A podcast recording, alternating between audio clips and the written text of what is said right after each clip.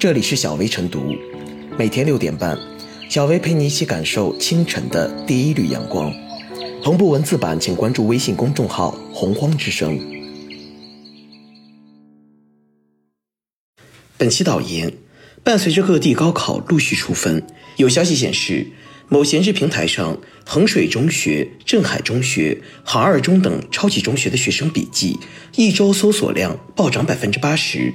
另外，许多求购学霸笔记的消费者是七零后，说明是父母在给孩子淘学霸笔记。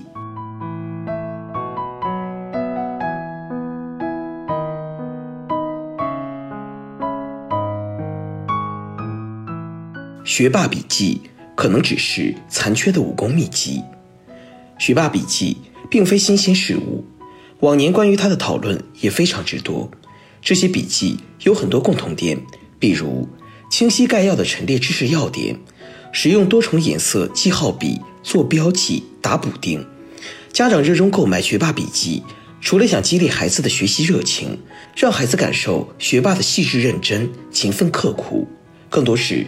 希望孩子找到提升学业成绩的方法，将学霸笔记当作高分秘籍。家长购买笔记的动机一目了然，望子成龙的期盼和焦虑也是人之常情。但学霸笔记的光环能照亮孩子的学习路吗？学霸的成功能这么轻易被复制吗？这恐怕要打个问号。笔记是个人学习模式的产物，有鲜明个人风格，保存着独特的学习记忆。如果单纯模仿学霸笔记，无法结合个人学习特点对症下药，只会机械模仿，画虎不成反类犬。不同学生面临的知识难点、学业困惑不同，其他学生参考学霸笔记的价值就很低，无法获得灵活有针对性的指导。就像武侠小说中，有的武痴拿到武功秘籍沾沾自喜，却不知秘籍存在残缺或缺少修炼方法。结果练得越刻苦、越投入，越是容易走火入魔。家长和孩子不能将学霸笔记当灵药看，误以为只凭笔记就能迅速提升成绩。学习一定要咀嚼一手知识，吮吸来自书本课堂的直接营养，形成属于个人的学习方法。而做笔记只是手段，它是帮助你消化知识的载体，必须是鲜活的。只有让知识和思维。融入个人血肉，才能抛开笔记运用自如。面对市面上良莠不齐的学霸笔记，家长筛选和过滤的成本很高。很多笔记说不定并非出自学霸，而是形似笔记的学习资料。家长除了可能白花钱，还可能花错钱，耽搁孩子。学习是个人不断训练理解的过程，即便是学霸传授学习方法，也会感受到可意会难以言传的困难。他人照葫芦画瓢，自然存在模仿障碍。这不是说要放弃对学习方法的学习，而是要知道掌握学习方法的艰辛不易。它需要个人择善而从，内化为己用，并持之以恒摸索调整。向成绩好的学生取经的途径有很多，比如同班优秀同学，或是某个公开的学习交流会等，都能让学生产生有益启发。没必要神化学霸笔记。有时家长绞尽脑汁到处访名师买笔记，蓦然回首，却发现大道至简。最好方法并没有那么神秘独特，多请教老师问题，有漏洞抓紧找补，反复练习，灵活理解这些经验，早已被反复验证有效。需要的只是家长的督促指导，学生努力躬行。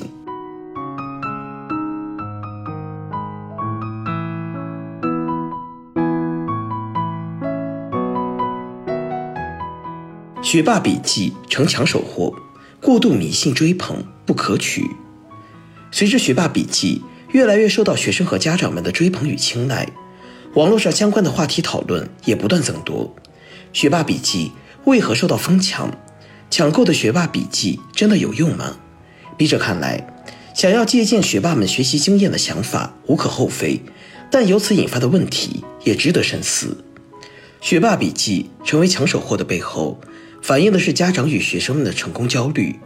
在应试教育背景的当下，高考依然是大多数人首选的社会流动路径。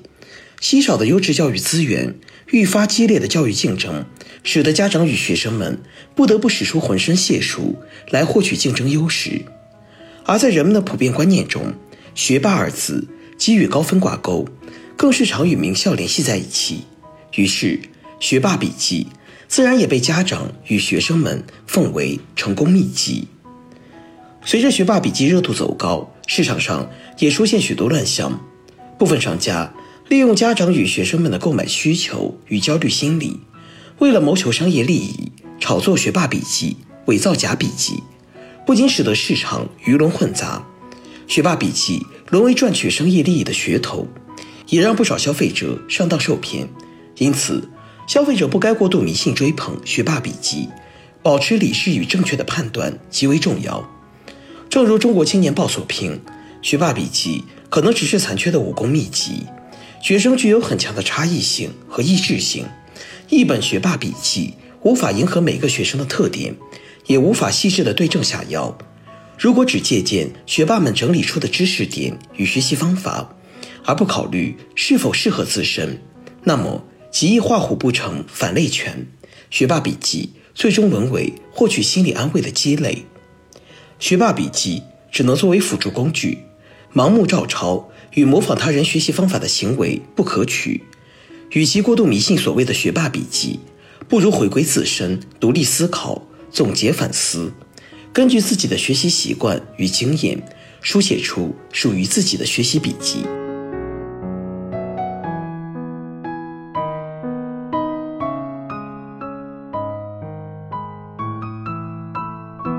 最后是小薇复言，每年高考一结束，各种考霸笔记、学霸笔记便成为被人热捧的对象和在网上热销的商品。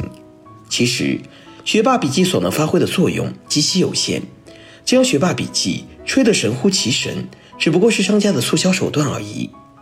对于大多数人来说，购买学霸笔记更多的只是一种心理安慰，迷信学霸笔记，生搬硬套学霸的学习方法。很可能会适得其反，在学习过程中，学习方法、学习思路都是因人而异，并没有一套放之四海而皆准的秘籍能够让人一路通关。与其羡慕学霸们的妙笔生花，不如执起笔来，专注而虔诚地为每一刻留下印记。只要不负光阴，定能真切地感受到努力的荣光、收获的喜悦。